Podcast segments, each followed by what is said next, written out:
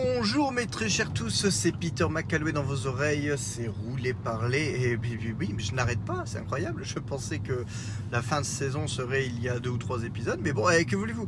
En ce moment, il y a tellement de bonnes choses qui sortent, euh, bah, je, me, sens un peu obligé euh, de vous en parler. Et forcément, aujourd'hui, euh, je voulais vous parler avec, avec deux jours de recul de Camelot, le film, garanti sans spoiler. En tout cas, voilà, je, ne vais pas. Si vraiment je dois y retourner, c'est comme Loki. Si vraiment je dois retourner dans les spoilers, je vous le, je vous le ferai savoir.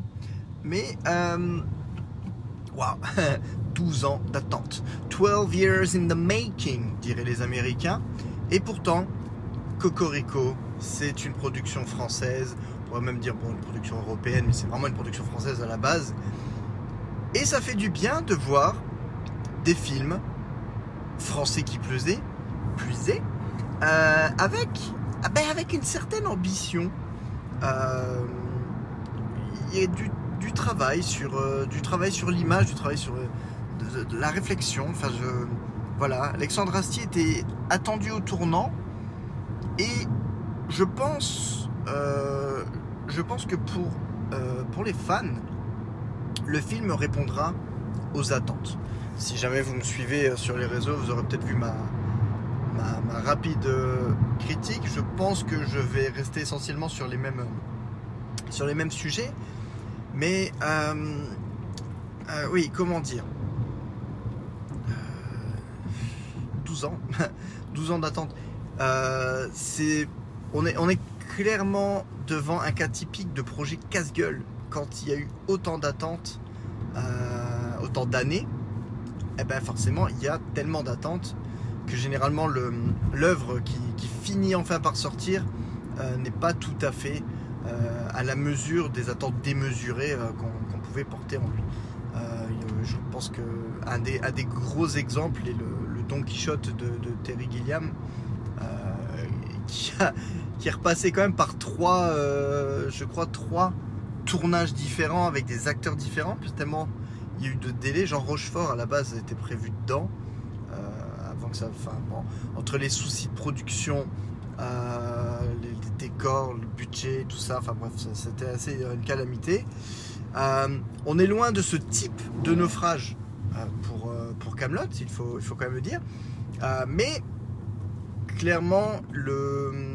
Comment dire il y, avait une bataille assez, assez serrée apparemment entre Alexandre Astier et euh, la société de production Calt euh, qui, euh, qui était derrière la production de la série, qui devait détenir les droits et apparemment ça devait poser problème pour, pour la mise en, chantier du, du film. Donc forcément cette histoire a, déjà de base retardé la mise en chantier plus ou moins du, bah, du long métrage. Ensuite, euh, bon, bah, je pense que pendant ce temps, Alexandre Astier a quand même monté de multiples projets, a voulu euh, vraiment se, faire la main. Il est passé vite fait à la réalisation, mais pour, euh, pour un seul film live juste avant, qui n'était pas du tout un film d'heroic fantasy ou autre. Et, je compte quand même aussi dedans les, deux, les deux Astérix qu'il a sortis, qui portaient clairement sa marque. C'est quand même une réalisation de, film, même si c'est de, si de l'animé. Donc, le bougre ne s'est pas reposé sur ses lauriers et comme, euh, comme j'ai pu le voir dans une interview, euh, comme il dit, c'est que il n'a pas commencé l'écriture tant qu'il n'était pas certain que ça pouvait se faire, parce qu'apparemment, euh, comme il écrit, surtout quand on parle d'Arthur, on va dire, il écrit un Arthur qui est toujours assez proche de lui euh, au moment où il écrit. Euh, il ne souhaite pas écrire quelque chose qui, ne pourra être tourné par exemple que 5 ans après et dont il se retrouverait lui-même déconnecté de son propre personnage. Donc il préfère coller le plus possible en termes de, temps entre son écriture et le tournage euh, pour, euh, être dans le même état d'esprit. Donc, euh, bah donc voilà, donc après tous ces euh, démêlés euh, judiciaires ou autres, il récupère les droits, il se lance dedans.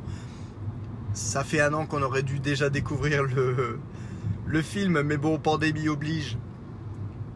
Euh, pandémie oblige, tout a été, euh, tout a été retardé. Donc, euh, donc voilà, donc on se retrouve finalement 12 ans après.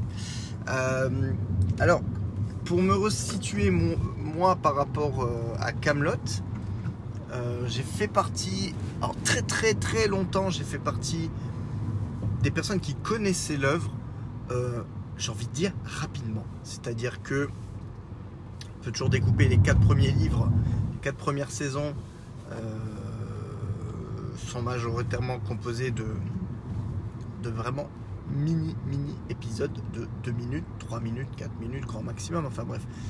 Euh, la vanne pour la vanne et, euh, et donc c'est ce format là qui est multi rediffusé encore à l'heure où je vous parle euh, Sister en fait ses, euh, ses joyeuses soirées je pense que sur les W9 et Sister quand c'est pas les Simpsons c'est Camelot je pense Euh, mais donc du coup forcément c'est plutôt les, euh, les quatre premiers livres les trois premiers livres sûrs et un peu le quatrième qui, sont, qui sont diffusés bah, de par leur format court et facilement, diffusable dans tous les sens, parce qu'en plus on peut se permettre une certaine liberté dans l'ordre de diffusion. Et euh, donc voilà, je connaissais vraiment beaucoup plus cet aspect-là de l'œuvre. Je savais que les deux derniers livres, bah, il y avait déjà une bascule qui s'opérait pendant le livre 4, euh, mais qu'il y avait vraiment euh, un changement de, ton et surtout un changement de format à partir du livre 5. Et tout le monde, ah, mais le baillet. Fin de journée, les enfants, fin de journée, bientôt les vacances. Moi, comme beaucoup de personnes, je n'inclus pas Georges dedans, parce que Georges, est tout. Georges est, Georges est mon ami. Euh, je fais toujours référence à cette pub Tic Tac. Euh, Georges est fan, fan de Camelot. De toute façon, vous avez pu l'entendre. On avait fait un, une heure d'expo en janvier l'année dernière, quand on pensait encore que le film allait sortir 4-5 mois après. Ah là là, Georges, que nous étions fous. Nous étions loin de nous imaginer la merde qui allait nous tomber dessus. Euh, donc lui était, vraiment euh, fan, j'ai envie de dire un peu plus hardcore, euh, connaît vraiment, connaît vraiment la série et tout ça. Voilà. Moi j'étais vraiment en dessous. Je connaissais vraiment les, one-liners les plus, les plus célèbres, hein, les c'est pas faux et tout. Voilà. Ça c'est les choses, on, va dire, il y a aussi également une certaine frange fanatique de, Camelot qui vont avoir tendance à ressortir euh, les mêmes phrases. Alors qu'en fait, Camelot c'est quand même déjà beaucoup plus riche que ça à la base. Mais bon. Et ben, profi- profitant de la pandémie et sachant surtout qu'à la base le film devait sortir au, débat, au départ, je crois que c'était au mois d'octobre-novembre. Ensuite, il avait été avancé à juillet, donc après pandémie, repoussé de nouveau à octobre, limite à la date qui était prévue au départ, pour finalement être repoussé au calendrier grec qui, qui s- qui s'est avéré être le 21 juillet de l'an 2021. Euh, donc, comme il y avait à l'époque encore la perspective du, film euh, à sortir euh, quelques mois après, j'avais décidé de profiter de la pandémie pour me faire l'intégrale. Donc du coup, ça, a été, ça a été nos soirées, genre même nos journées. Euh, je, travaillais de la maison, donc du coup, forcément, entre midi, euh, pendant la pause, ben, c'était Camelot, et puis le soir, c'était Camelot. Et on s'est enquillé quand même assez facilement euh, bah, tous, les épisodes de, tous les épisodes de la série en famille. En famille, et oui. Donc du coup, euh, les enfants ont pu découvrir en même temps en fait, l'intégralité du, de l'œuvre. Et c'est vrai que j'ai pu découvrir à ce moment-là, donc du coup, les deux derniers livres que je n'avais jamais vus avant. Et j'ai été soufflé. Alors, je savais que la série allait opérer un certain changement de ton. Et, euh, et je pensais même que ce serait encore pire. Donc, dans un sens, je savais.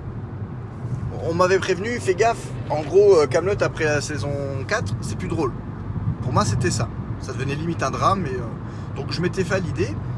Et je m'étais rendu compte, en tout cas à mon niveau, j'avais trouvé que ce que la série perdait en punchline euh, direct, en mode euh, chercher le rire, euh, j'ai envie de dire limite toutes les 20 secondes, on se retrouvait avec quelque chose de beaucoup plus fin dans l'écriture, qui ne cherchait pas le rire à tout prix, tracteur, qui ne cherchait pas le rire à tout prix, mais qui entretenait une propension à,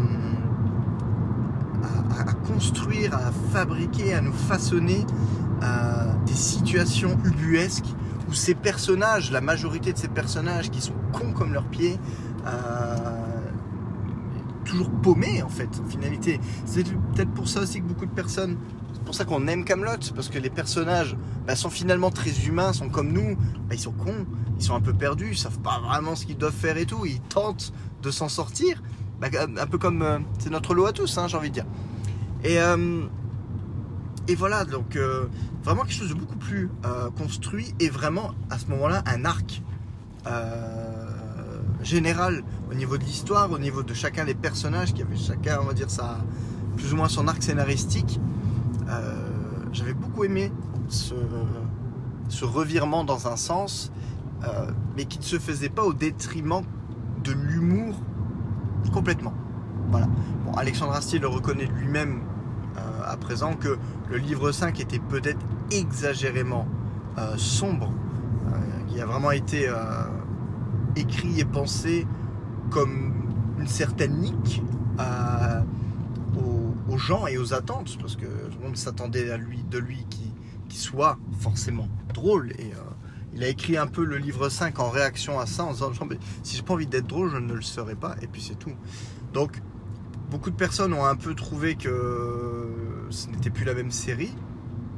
Moi, je trouve que justement, l'intelligence de la série a été de, savoir se renouveler et, euh, et d'adapter son ton à, je dirais pas quelque chose forcément de plus réaliste, mais en tout cas, adapter son ton à une histoire existante euh, et qui allait vraiment se dérouler à partir de là et que ce n'était pas juste des, euh, petites scénettes qu'on pourrait limite penser qu'elles n'apporteraient aucune conséquence par la suite. Voilà. Bon, le livre 6 était un, un, flash, un flashback, oui, c'était un flashback, oui, qui revenait sur les jeunes, années d'Arthur à Rome et son accession au pouvoir.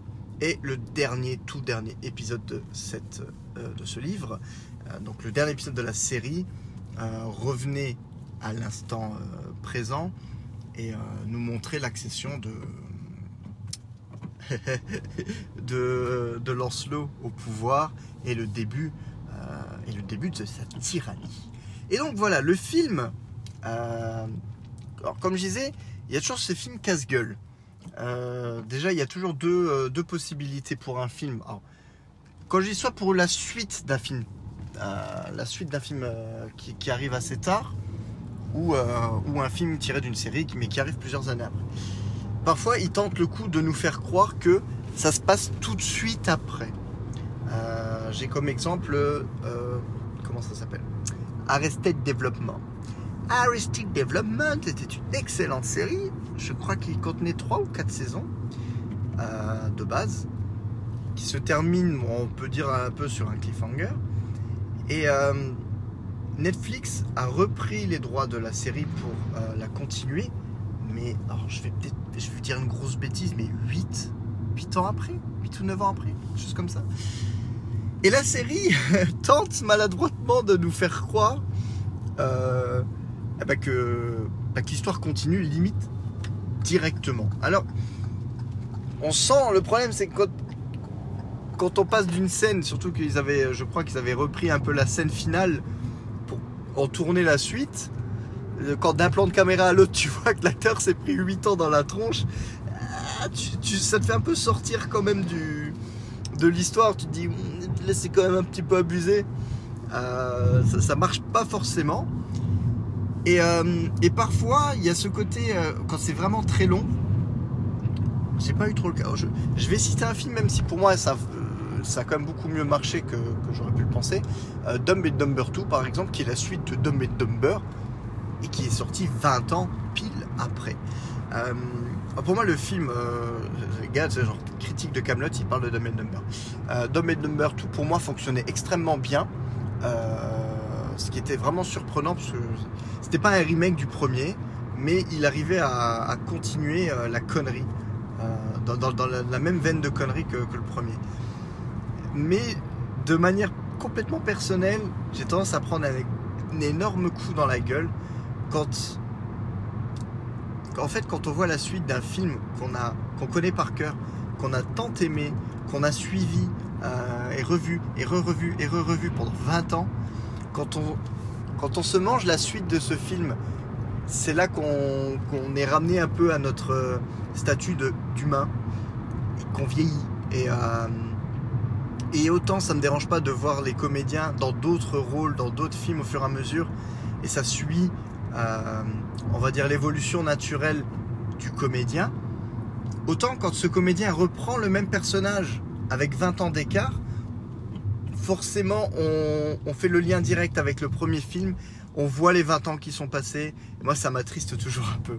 Euh, non pas que euh, les comédiens vieillissent mal ou quoi que ce soit, mais bah, le temps passe et... Donc voilà, c'est toujours un peu tendu. Alexandre Astier, Alexandre, Alexandre Astier, je vais y arriver, a pris, euh, je pense, l'excellent choix euh, de mettre sa timeline 10 ans après la fin de la série. on, zappe les deux ans, en même temps, le film aurait dû sortir l'année dernière et a été tourné, donc officiellement, euh, on va dire, ça se passe 10 ans après. Voilà.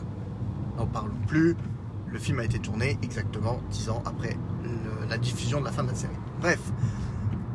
Et, euh, et c'est quelque chose de c'est quelque chose de bien parce que euh, je pense que ces retrouvailles auraient eu une autre saveur si le film était sorti uniquement deux ou trois ans après la fin de la série. Là, il y a ce qui aurait pu jouer contre le film. Pour moi, je pense fonctionne extrêmement bien et joue pour le film. C'est-à-dire que Camelot entre temps c'est devenu culte euh, à l'extrême pour certains, mais bon, quoi qu'il en soit, c'est un pan de la pop culture française euh, qui est bien là, qui est bien présent, qui est toujours aussi vivace. Et euh, on reprend l'histoire en route. Et comme l'absence d'Arthur coïncide avec l'absence en fait de, nouveaux contenus visuels, hein, je ne parle pas des BD, le film reprend dix ans après. Et nous, ben, on a attendu dix ans son retour. Donc on est un peu à la, place, on est un peu aux côtés des personnages, quelque part, euh, qui, arrivent et on, reprend leur vie en route. Et euh, le film, je trouve, euh, alors déjà, je trouve que le cast a plutôt bien vieilli. Hein, dans l'ensemble, il n'y a pas un qui, qui a vraiment morflé dans le lot. Donc ça, c'est plutôt sympa. Euh, je disais tout à l'heure à, un collègue, je trouve que le cast de Camelot a beaucoup mieux vieilli que le cast de Friends. bon, il y a 17 ans quand même dans le. Il n'y a que 50 différences, hein, vous me direz. Euh, mais voilà. Ah, les Français ont vieilli mieux, euh, les Européens de manière générale. En tout cas, on, on vieillit moins botoxé, donc c'est peut-être plus naturel. Bon, tu tournes que je puisse continuer Merci. Mais donc les acteurs ont tous pris une certaine patine, euh, mais ils ne sont pas devenus des déchets. Je pense que si le film avait été des déchets, euh, si le film avait été tourné 20 ans après, bon là je pense qu'on aurait pu commencer à pleurer. Mais, euh, mais là on reprend 10 ans après, les, comédiens ont vieilli, donc les personnages ont vieilli, mais sont toujours bien identifiables, bien reconnaissables. et ça fait plaisir, ça fait plaisir de voir ces têtes qu'on connaît si bien, ces personnages à qui limite, je pense que si vous êtes, si vous êtes énormément fan et que vous suivez euh, toutes les, euh, les rediffusions de Sister, bah, en gros, vous, vivez avec les personnages euh, limite tous les soirs, j'ai envie de vous dire. Et donc de voir ces têtes qu'on a tant vues dans des situations ultra connues revenir avec un peu plus d'expérience dans une situation complètement inédite, bah, ça fait du bien. Et, et, je pense que le film, dès le départ, s'est joué aussi sur un certain équilibre entre certains nouveaux arrivants les nouveaux arrivants, donc ça démarre avec Guillaume Gallienne. Et on, voilà, les nouveaux personnages s'intègrent extrêmement bien, je trouve, à l'univers. Euh, les personnages ne détonnent pas. Euh, mention, euh, mention, spéciale honorable à Sting, qui, encore une fois, sans spoiler, je pensais vraiment qu'il aurait un rôle à la limite du caméo, mais que la promo voulait vendre un peu plus en mode euh, élégant, on a Sting dans le film, parce qu'il faut quand même dire que ça pue la classe d'avoir Sting casting. Quoi. Et, euh, en fait, non, son, rôle est, euh, est, déjà quand même relativement présent au niveau du film et on sent qu'il pourrait avoir aussi une importance importante dans la, dans la suite. Dans la suite, car oui, Camelot s'appelle vraiment de manière extrêmement claire premier volet. ce n'est pas pour rien puisque, puisque Astier a vraiment dans la tête l'idée d'une trilogie. Et, et autant dire que bah, pour le moment, ça démarre plutôt bien. Euh, D'aucuns pourraient euh, trouver euh, la réalisation assez euh, convenue. Il n'y a pas de. Il n'y a pas forcément, j'ai envie de dire, de. de gimmick de réalisation incroyable ou. C'est une réalisation, j'ai envie de dire, assez classique. mais ça m'a pas trop dérangé dans le sens où euh, à, la base, on, à la base, on le regardait en tant que série, donc avec beaucoup de, chant contre chant. Et, euh, et donc, ça ne gêne pas tant que ça. En tout cas, pour moi, euh, Camelot, je, l'assimile à une réalisation simple mais efficace.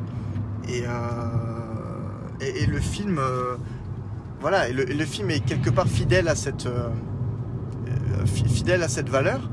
Et il y, a quand même des, des, jolis, euh, des jolis plans séquences, des, des, survolés, de, des survols, pardon, euh, d'un marché par exemple, ce genre de choses. Donc c'est pas, pas incroyablement statique non plus, c'est quand même relativement dynamique.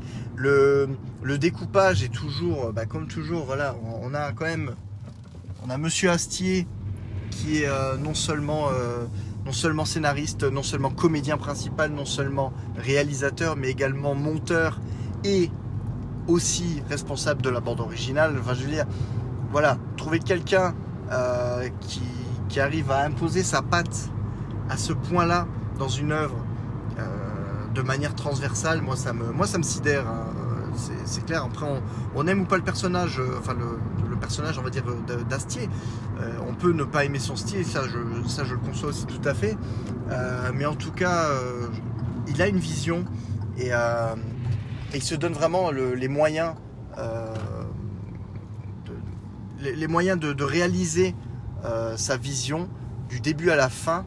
Et j'ai presque envie de dire, Alexandre Astier, dans un autre univers, c'est le youtubeur, c'est le youtubeur ultime le gars, euh, le gars qui fait limite le truc dans son coin à la base, mais il écrit son, il écrit son petit truc, il pose sa caméra, il joue dedans, il fait le montage, il rajoute la musique. Voilà, c'est le gars, c'est euh, le le goat, euh, le goat des youtubeurs.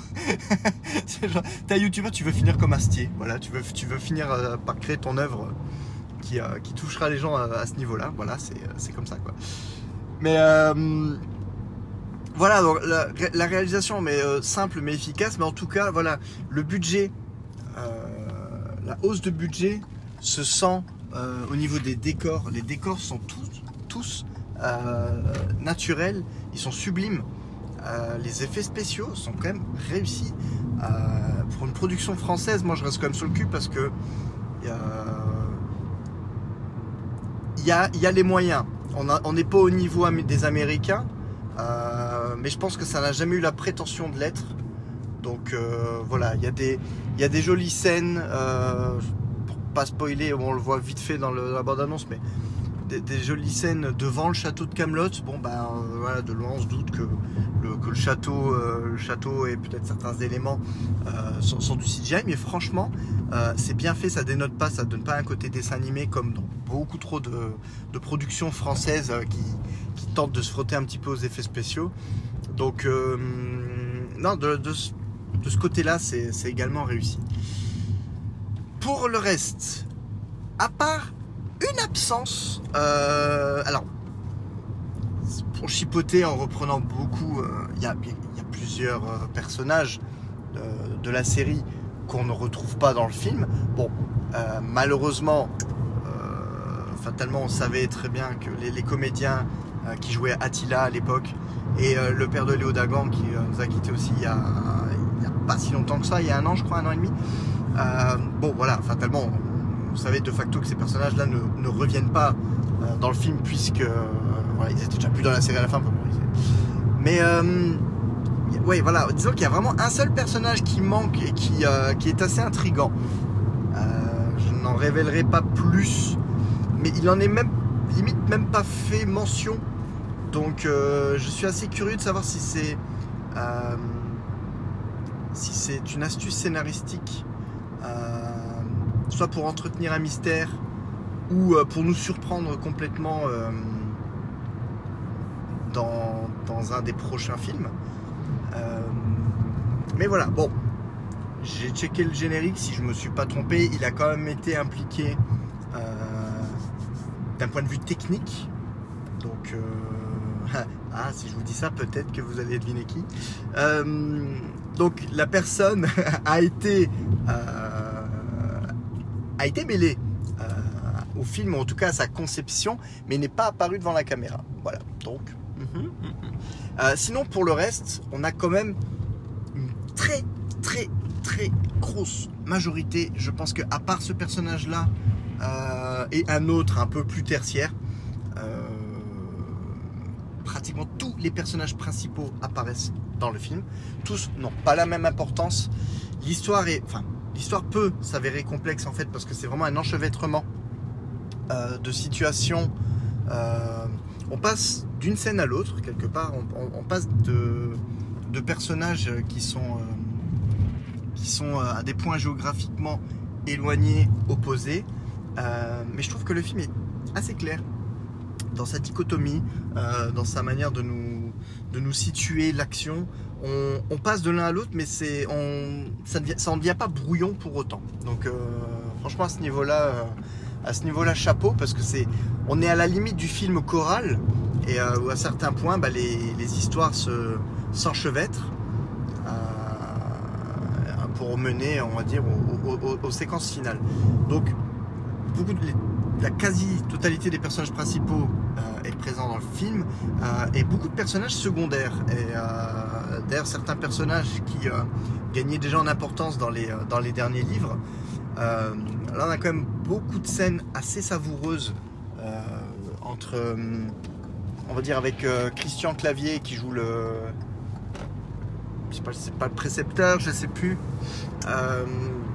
Christian Clavier et euh, François Rollin, si je dis pas de bêtises, le roi Lot. Euh, on a, il y a quand même bien du roi Lot avec, euh, avec son Dagonet, Antoine de Caunes. Ils sont quand même bien présents dans le film, donc ce qui est assez plaisant parce que les personnages, les personnages, j'ai vraiment un accent bizarre. les personnages sont attachants et c'est un, kiff hein, de, c'est un kiff de les voir et je m'attendais pas à les voir autant et j'en suis content donc voilà, les, personnages sont toujours aussi euh, truculents, toujours aussi bien joués, toujours aussi bien écrits. Et euh, donc ça participe un peu à cette euphorie de, retrouver ces, euh, têtes connues qui nous avaient beaucoup trop manqué. Donc voilà, donc de ce côté-là, encore une fois, un gros, dire un gros GG. Et évidemment, j'ai envie de dire, si, vous êtes fan de, Perceval et, et Caradoc, ils sont présents dans le film, ils sont fidèles euh, à, leur, réputation. Euh, bah, je veux dire, ça reste, mes chouchous parce que voilà, on sent, on sent quand même l'amour qu'Astier porte au personnage de Perceval. Euh, son apparition à l'écran, sans, rien dire, mais son apparition à l'écran est limite digne de l'arrivée d'un super-héros. Je, trouvais très classe cette manière de les. Bah, oh, l'apparition en fait de, Caradoc et Perceval, mais, euh, mais j'ai l'impression que Perceval, il y a une petite, euh, touche en plus. Genre, euh, pendant deux secondes, tu te dis genre, tu vois Caradoc, tu te dis genre, putain, il n'y a pas Perceval, et là, bam, t'as Perceval qui arrive, et enfin, moi, moi je trouve ça classe, et j'adore, j'adore quand il, ajoute un effet un peu stylé à ces persos qui à la base sont, sont dotés des meilleures intentions mais sont quand même qui dépasse un vélo, euh, mais qui sont quand même cons. Hein. c'est ce qu'il faut, c'est ce qu'il faut pas oublier. Mais euh, voilà, de nouveau, on sent, on le sentait déjà dans les deux derniers livres que, Perceval était vraiment, euh, je pense, le personnage préféré d'Arthur, en tout cas, celui qui qu'on trouve le plus digne. On va dire, si c'était si c'était un Marvel, Perceval c'est Perceval c'est Captain America, quoi. C'est c'est le gars à part Thor. qui serait là Arthur, euh, c'est le seul autre personnage assez digne euh, pour Excalibur. euh, et qui l'a fait, qui fait flamécher, quoi. Donc, j'ai envie de dire, voilà, Perceval, c'est, notre Captain America. Il a les yeux bleus. et, voilà, il est un peu plus con, mais il, a, toujours cette espèce d'innocence, mais toujours cette espèce de. Cette innocence, cette naïveté, cette volonté de bien faire. Et ce qui c'est beau, c'est parce que. J'ai envie de dire, plus ou moins, on a plus ou moins l'impression qu'il n'y a que lui qui savait, euh, qui, savait et qui en était sûr que pendant ces 10 ans, il n'y a que lui qui avait encore toujours foi en Arthur, dans le sens, il n'est pas mort, euh, il reviendra, et, euh, et quelque part, la séquence très très très courte, mais au moment où, où il aperçoit Arthur, donc il s'aperçoit que ses espérances étaient justes, moi ça m'a fait un petit quelque chose. Ça m'a fait un petit quelque chose, j'ai trouvé ça extrêmement bien fait, assez pudique. Euh, Il n'y a pas de scène d'effusion entre le, re- on va dire quand les personnages se retrouvent.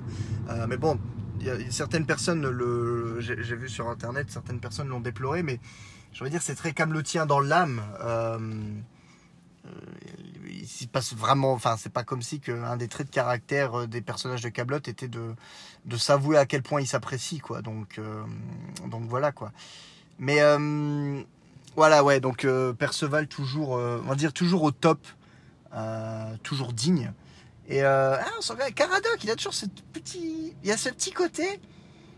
Euh, j'a- J'avais ressenti ça un peu. J'étais un peu déçu parce que pendant longtemps, j'ai mis Caradoc au même niveau que Perceval euh, en termes de, gentillesse, naïveté ou en tout cas d'abnégation du genre c'est tout pour Arthur. Mais en fait non, il y a vraiment que Perceval qui est dans ce mode-là. Caradoc est un peu plus fourbe quand même. Il est un peu plus en mode Ouais, non, mais moi, si ça me fait chier, je vois pas pourquoi je le ferais. Et euh, il est plus prompt à remettre en question, en fait. Euh, J'ai une scène précise en tête, euh, si, quand vous verrez le film, on, pourra en discuter éventuellement. C'est pas que ça me déçoit, parce que quelque part, ça fit bien avec le, avec le personnage, mais c'est toujours. J'ai l'impression que c'est toujours là pour nous montrer que Perceval est quand même à part, dans le sens où il y a vraiment que lui qui, jusqu'au bout, est pour Arthur. Enfin bref, mais bon, à part ça. Euh, à part ça, voilà, du, très bon. Euh, je pense que le film arrive à éviter le piège. Alors, il y a du fan service, euh, sans que ce soit du fan service gratuit, à outrance. Et surtout, voilà, le film évite le piège de nous ressortir des situations toutes faites ou surtout des répliques cultes de la série. Ne vous attendez pas à entendre un c'est pas faux ou le grâce la vie ou quoi que ce soit au détour du film. Euh, de mémoire en tout cas, quasiment tout est repris à zéro. C'est-à-dire que là, si vous allez kiffer le film et que vous kiffez les répliques, il n'y a aucune réplique du film que vous entendez foncièrement dans, les, dans la série. Donc euh, ça, c'était pas évident c'était pas évident de, de, ne pas tomber dans ce piège parce que ça aurait pu être très tentant. Et, euh, et il, évite le piège avec brio. Voilà. Je, je pense que il y a une référence qui euh... allez pour ça ça je peux vous dire c'est pas un spoiler. Il y a une référence au, à, la, à la fois où euh, Perceval était connu en tout cas euh, se rappelait pas de son prénom et se faisait appeler Provençal le Gaulois. Il y a, y a une référence à ça mais en, mais en plus c'est c'est pas du direct et c'est tellement bien tourné, ça m'a fait mourir de rire. Et quelle meilleure transition que pour dire le film euh, arrive à, jongler avec l'espèce de, sérieux euh, et en tout cas de l'importance des enjeux euh, des deux derniers livres avec cette espèce d'hystérie jubilatoire des premiers livres. Qu'est-ce que j'ai pu rire? Devant Camelot, le film, c'est incroyable. Je m'attendais à quelque chose de peut-être de plus sombre, et du coup je ne m'attendais pas à, en fait à trouver quelque chose d'aussi finalement lumineux par moment. Le film arrive à être un peu à jongler entre les deux, mais euh, c'est la banane qui euh, c'est la banane qui prévaut, c'est le rire qui prévaut en finalité, et, euh, et on rigole de bon cœur. Voilà, il n'y a rien qui est trop forcé. Euh, il y a tellement d'autres films qui appuieraient tellement leur vanne. Là, ils en ont pas besoin. Le rythme, le rythme est là. Euh, les comédiens sont au diapason et, et, ça suffit. On est, on, est, on, est juste, on est juste conquis quoi. Donc, alors de ce point de vue-là, une fois de plus, c'est parfait. C'est parfait, c'est extrêmement bien géré. Donc, bah, donc voilà, j'ai envie de dire un gros plus. Hein, c'est du, c'est du tout bon. Je sais pas combien de temps j'en suis. J'oublie certainement beaucoup de détails, mais bon, j'ai pas envie de, j'ai pas envie d'entrer trop dans le détail justement pour éviter de, de, spoiler les choses. Mais en tout cas, quand Astier disait pouvoir, enfin, souhaiter s'adresser autant aux fans qu'aux néophytes, euh, le film, je pense, peut s'apprécier, peut être apprécié par un néophyte. Euh, mais comme je disais, il, va manquer beaucoup de saveur si vous n'avez pas vu la série du tout, ou en tout cas si vous avez juste survolé euh, les épisodes comme ça. Il y a, ça va pas entacher votre compréhension globale, euh, parce que film, le film arrive intelligemment à reposer les enjeux sans forcément être redondant mais en tout cas de ce côté-là c'est assez clair. Mais voilà, il y a un peu bah, ce côté de un peu de callback sur certaines blagues ou autres. Euh, ce serait quand même dommage de passer à côté. Le, film, le film se savoure. Euh, le film se savoure euh, quand on quand on sait quand on connaît la série, quand on connaît les personnages et, quand on prend le plaisir de bah, justement de retrouver ces personnages. Donc voilà.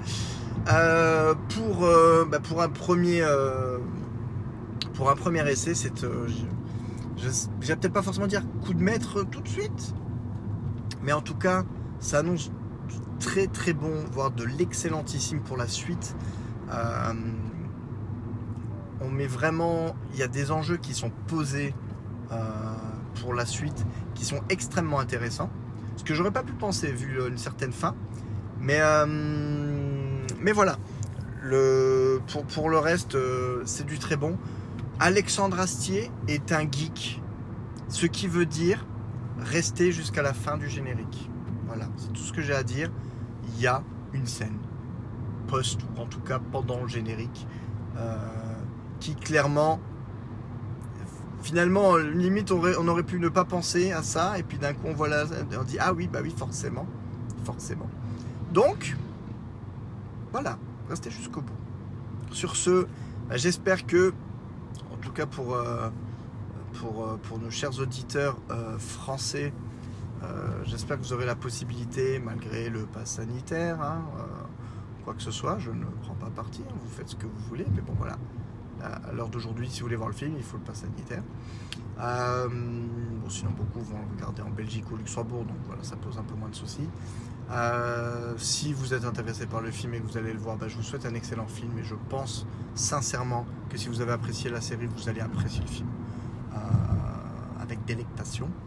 Et puis, bah, de toute façon, si vous vous en branlez, parce que, parce que je m'avoue que sur Twitter, ça doit être le, hashtag le plus utilisé, euh, bah, dans ce cas-là, bah, c'est pas bien grave. Hein. Il y aura bien d'autres choses qui vont sortir bientôt. Donc, donc voilà, c'est tout pour moi. Je vous fais de gros bisous et je vous dis à très vite.